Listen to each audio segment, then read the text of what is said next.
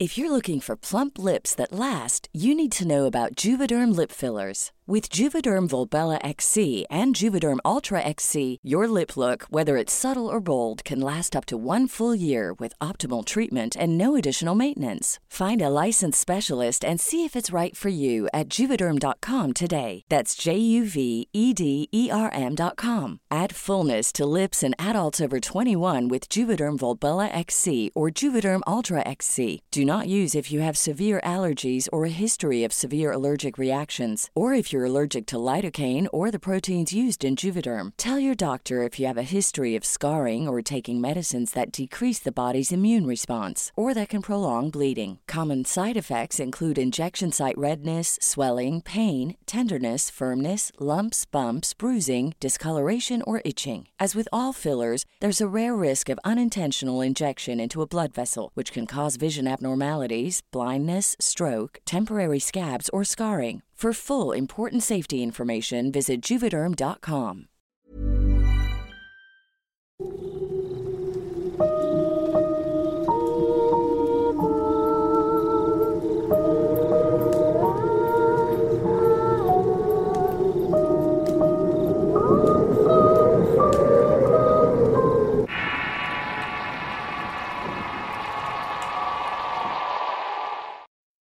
Buena o mala, se dicen muchas cosas sobre ella, y este video nos cuenta una interesante historia al respecto. De antemano, gracias por su respeto ante las creencias de las demás personas. Disfruten del siguiente relato.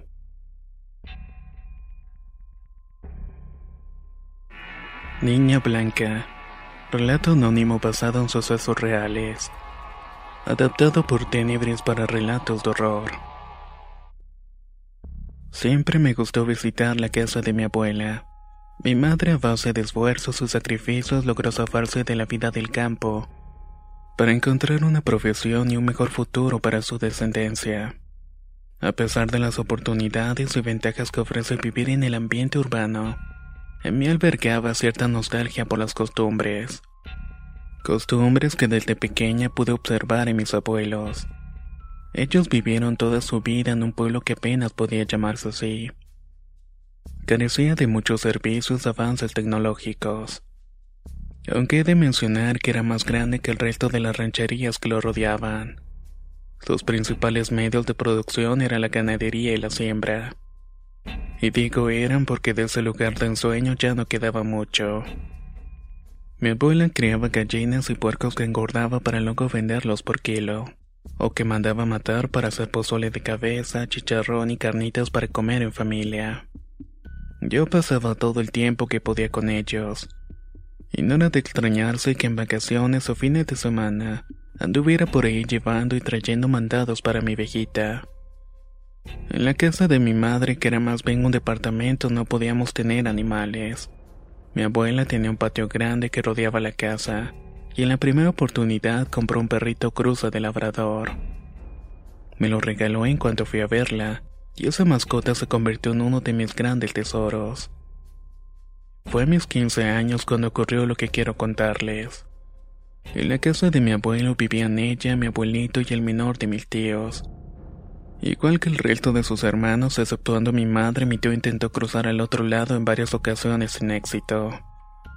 Él andaba entre los 20 o 22 años, y por la poca diferencia de edad nos llevábamos muy bien. No era extraño que mi tío se quedara la mayor parte del tiempo encerrado en su cuarto, cosa que a mi abuela le molestaba bastante. Es común que en ese ambiente los hombres tengan un papel importante dentro del sustento del hogar. Siembran, cosechan y se encargan de vender o comprar ganado para sobrevivir. Pero mi tío ninguna de esas cosas parecía llamar su atención. Cierto día en que mi abuela limpiaba el cuarto del tío, descubrió en el ropero polillado varias imágenes de la Santa Muerte. Veladoras, dulces y otras cosas que adornaban con devoción a las figuras. Mi familia siempre ha sido muy creyente en la fe católica. Y por supuesto encontrar semejantes pertenencias llenaron de angustia y pena a mi abuelita.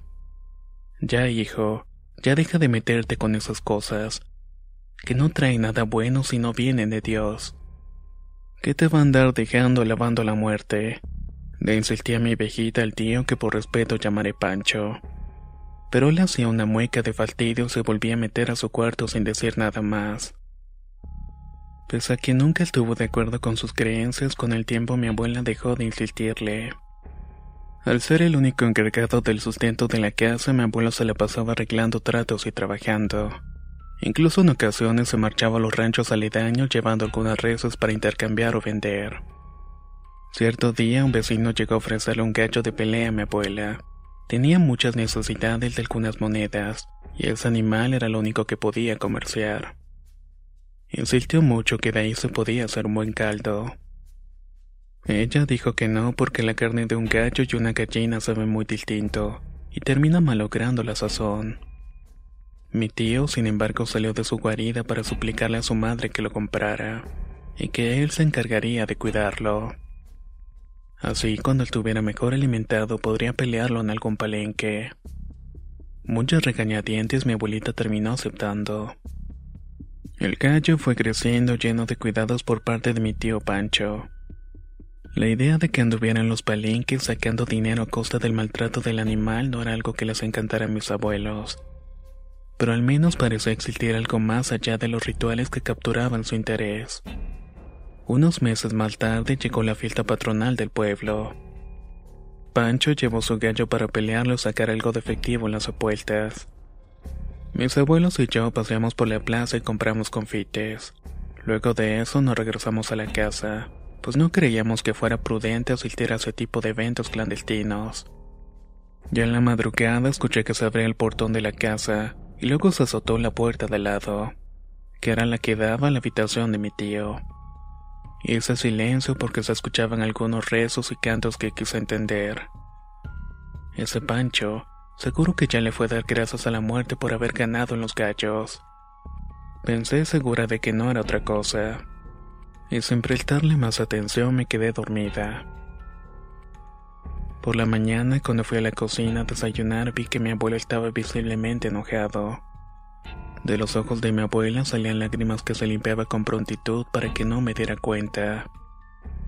Por su parte, mi tío permanecía sentado en la mesa con la cabeza agachada sin decir palabra.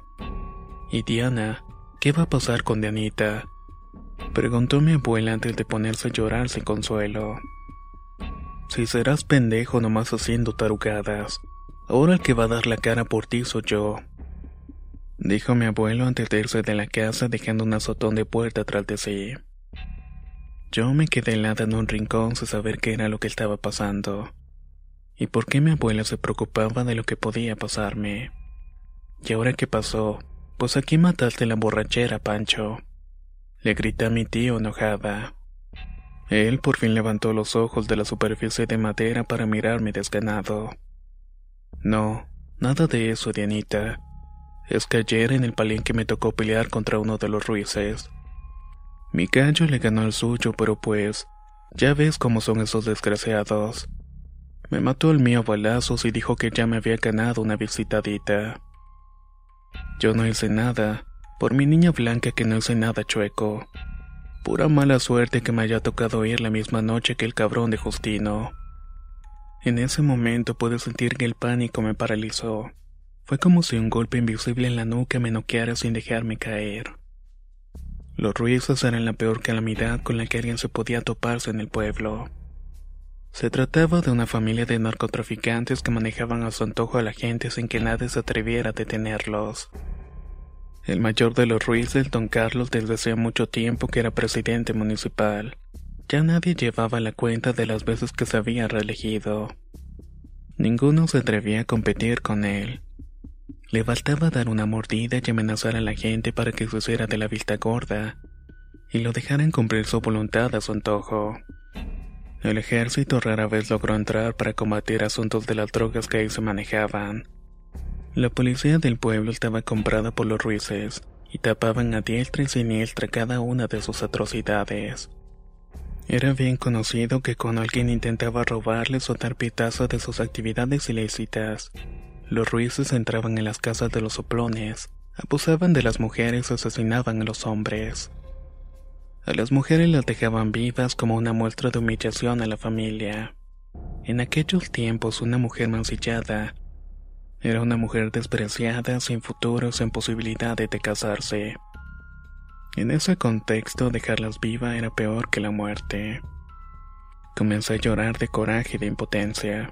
En esos casos no hay nada más que hacer, más que aguantarse la suerte. Mi abuela dijo que rezáramos el rosario lo menos que podía hacer Pancho era acompañarnos para pedirle a la Virgen de Guadalupe que nos guardara del peligro. Pero él al contrario dijo que le rezaría a su niña hermosa para que lo protegiera. No entiendes, jefecita. ¿Qué te puede pasar si eres seguidor de la mismísima muerte? Ella fue enviada por Dios para hacer justicia en el mundo. La muerte cumple ciclos y hace que todo se mantenga en equilibrio. Yo le voy a pedir a ella porque es la única que nos puede sacar de esta. De nada sirvió que mi abuela le gritara que fuera sensato y que dejara esas cosas para los brujos. Ella y yo rezamos todo el día y apenas probamos bocado alguno. Cuando estaba a punto de oscurecer llegó mi abuelo decaído.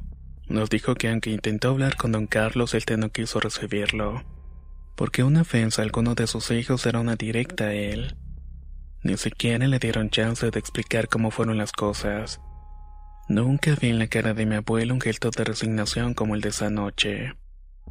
Decidimos irnos a esconder en el cuarto de los abuelos debajo de la cama. Llamé a mi perro para que no se quedara afuera, pero por más que grité nunca llegó. El corazón se me hizo pedazos con la idea que pudiera ocurrirle alguna desgracia a manos de esos bandidos. Mi tío decidió quedarse en su cuarto con las velas prendidas. Me pidió que lo acompañara y que tuviera fe en la Santísima. Estaba por negarme cuando escuchamos las camionetas llegar al patio. Me metí con Pancho a su cuarto y comencé a llorar. Afuera se escuchaban balazos y machetazos como cuando cortan un pedazo de madera. Mi tío estaba concentradísimo con los ojos cerrados y sudando hasta los párpados. Santísima muerte, creo en ti porque eres la madre de los ciclos pues todo lo que empieza termina y todo lo que vive muere. Decía mi tío con la devoción más grande que le haya visto. Miré alrededor y pude ver varias estatuas pequeñas de la muerte. Una de ellas, la que estaba en el centro, rodeada de flores artificiales y veladoras con la imagen de San Judas Tadeo, parecía que estuviera tallada en un hueso. No pude identificar si era de algún animal o de una persona y tampoco pregunté. Want flexibility? Take yoga. Want flexibility with your health insurance? Check out United Healthcare Insurance Plans. Underwritten by Golden Rule Insurance Company, they offer flexible, budget friendly medical, dental, and vision coverage that may be right for you. More at uh1.com. If you're looking for plump lips that last, you need to know about Juvederm Lip Fillers. With Juvederm Volbella XC and Juvederm Ultra XC, your lip look, whether it's subtle or bold, can last up to one full year with optimal treatment and no additional maintenance. Find a licensed specialist and see if it's right for you at juvederm.com today. That's J U V E D E R M.com. Add fullness to lips in adults over 21 with Juvederm Volbella XC or Juvederm Ultra XC. Do not use if you have severe allergies or a history of severe allergic reactions, or if you're allergic to lidocaine or the proteins used in Juvederm. Tell your doctor if you have a history of scarring or taking medicines that decrease the body's immune response or that can prolong bleeding. Common side effects include injection site redness, swelling, pain, tenderness, firmness, lumps, bumps, bruising, discoloration, or itching. As with all fillers, there's a rare risk of unintentional injection into a blood vessel, which can cause vision abnormalities, blindness, stroke, temporary scabs, or scarring. For full important safety information, visit juvederm.com. Niña blanca, niña hermosa, tú que estás más cerca de Dios que nadie. Te pido que utilices tu balanza de equilibrio y de justicia con los enemigos de afuera. Que tu poder se manifieste impidiéndoles entrar. No permitas que tus devotos sufran a manos de los enemigos que no te respetan, ni a ti ni a la vida de sus semejantes. Protege a mis papás, a mi sobrina y a mí que soy tu leal seguidor. En ese momento se escuchó la cerradura del portón. Cerré los ojos que me ardían por el humo de las veladoras y por tanto llorar. Se escuchaba que forzaban las cerraduras metiendo llaves que no giraban. No pude hacer otra cosa que taparme los oídos y cerrar los ojos esperando lo peor. Cuando noté que no pasaba nada, abrí los ojos y vi que Pancho estaba callado y medita a punto. Me quité ambas manos de los oídos y le pregunté qué había pasado. Pues no sé, ya dejaron de pegarle a la puerta. Se escuchó que arrancaron las camionetas, pero no sé. No hay que salir. Mejor vete con mis papás a ver cómo están. Aún con cierto temor decidí obedecer. Entré al cuarto de mis abuelos y los encontré abrazados. Mi abuela lloraba recargada en el pecho de mi abuelo y él mantenía los ojos apretados. Ya se fueron los ruidos, dijo el Pancho. Le susurré. No hay que fiarse, hija. Pero sí, también escuchamos que se fueron las camionetas. Ve y dile a Pancho que se venga para dormir todos en el mismo lugar. Así lo hicimos y acomodamos algunas cobijas en el suelo, dormimos todos juntos. Bueno, es un decir. No creo que alguien haya podido pegar el ojo en un buen rato. Estaba clareando cuando por fin logré conciliar el sueño.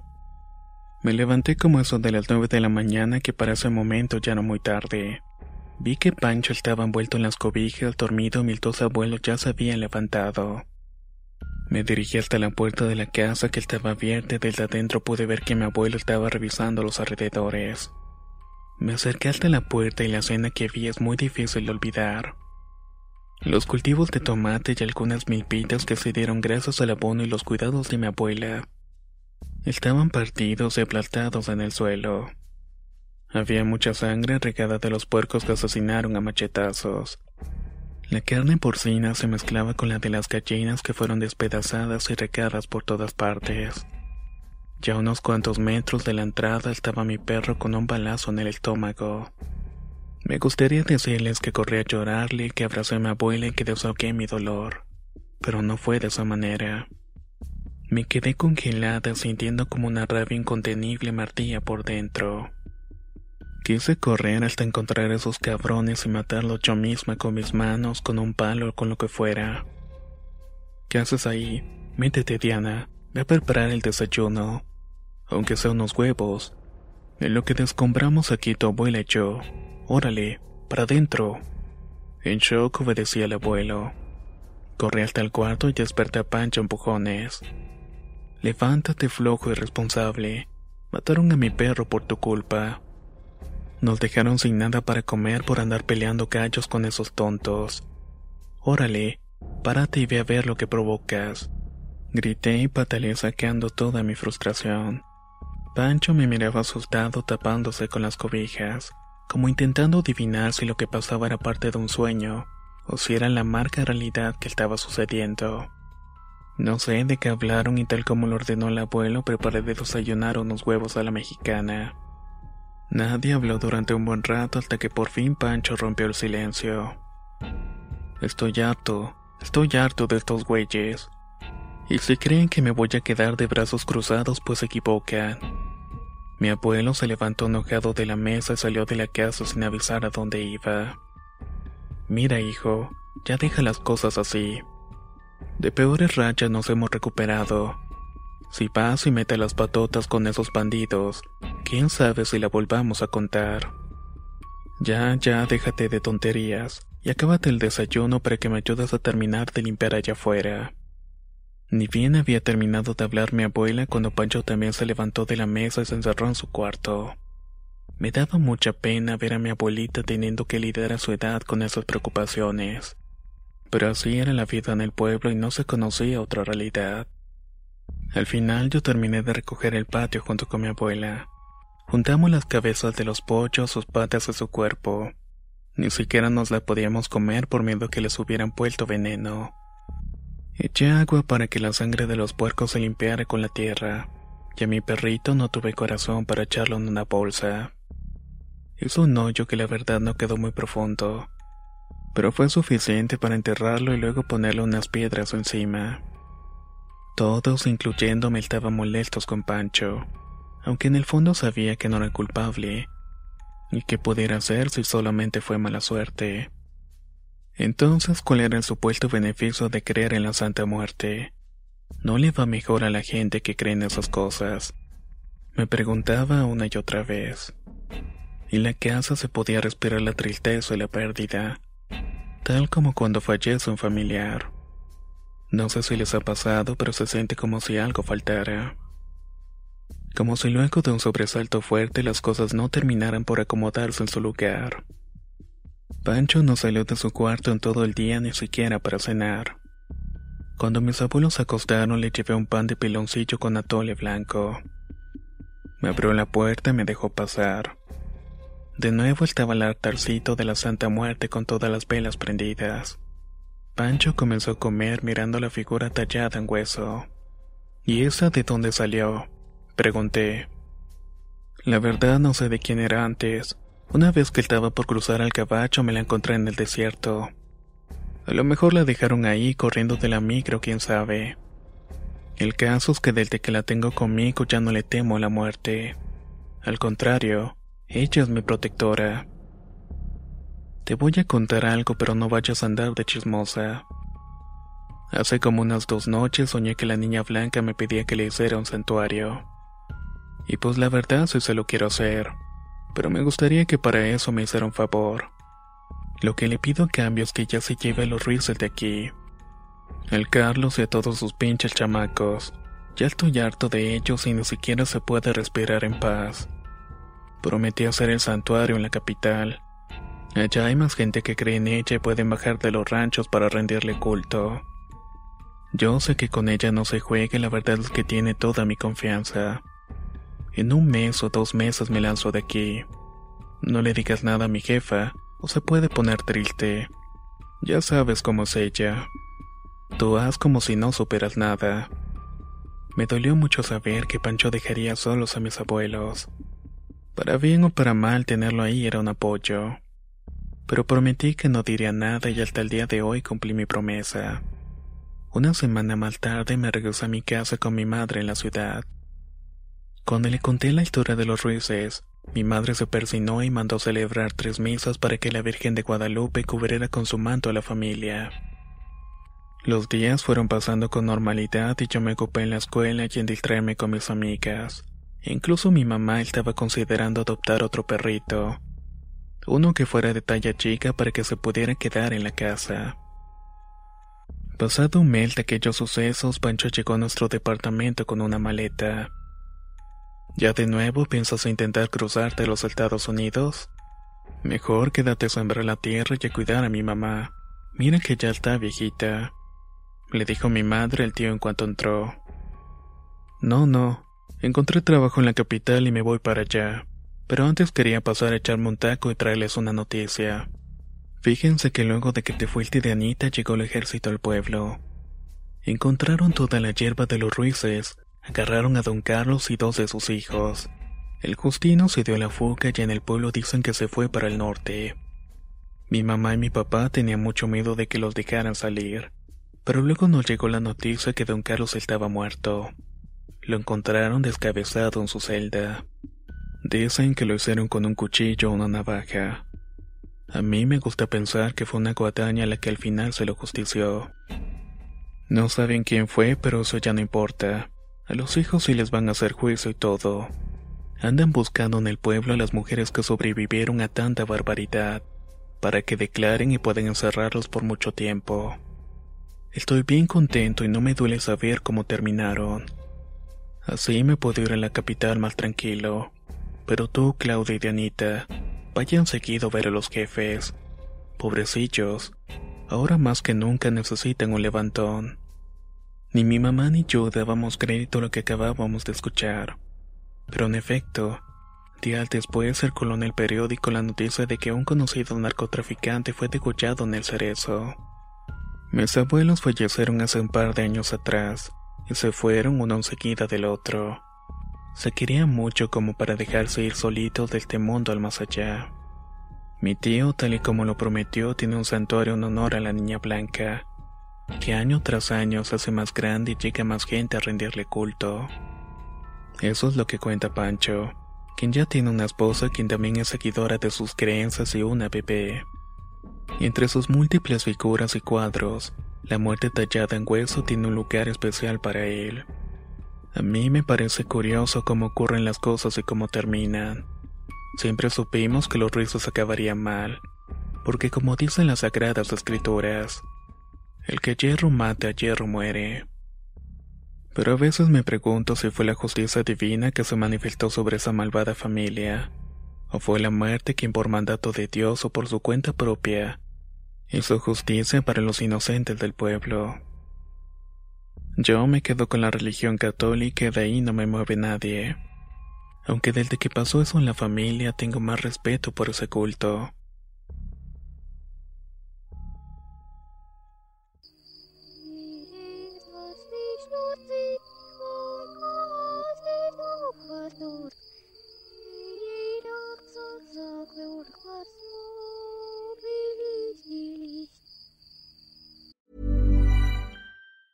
If you thought the only way to get a more defined jawline with natural looking results was through surgery, think again. Juvederm Volux XC is a non surgical injectable gel filler that improves moderate to severe loss of jawline definition and can help you achieve natural looking results with little downtime. Even better, this improved definition lasts up to one year with optimal treatment. No maintenance required. Improve jawline definition for a smooth, sculpted look with Juvederm Volux XC. For important safety information and to find a licensed specialist, visit juvederm.com. That's J U V E D E R M.com. Not for people with severe allergic reactions, allergies to lidocaine, or the proteins used in Juvederm. Common side effects include injection site redness, swelling, pain, tenderness, firmness, lumps, bumps, bruising, discoloration, or itching. There's a risk of unintentional injection into a blood vessel, which can cause vision abnormalities, blindness, stroke, temporary scabs, or scarring. Talk to a licensed specialist to find out if it's right for you. ¿No te encantaría tener 100 dólares extra en tu bolsillo? Haz que un experto bilingüe de TurboTax declare tus impuestos para el 31 de marzo y obtén 100 dólares de vuelta al instante. Porque no importa cuáles hayan sido tus logros del año pasado, TurboTax hace que cuenten. Obtén 100 dólares de vuelta y tus impuestos con 100% de precisión, solo con Intuit TurboTax. Debes declarar para el 31 de marzo. Crédito solo aplicable al costo de la presentación federal con TurboTax Full Service. Oferta sujeta a cambios o cancelación en cualquier momento.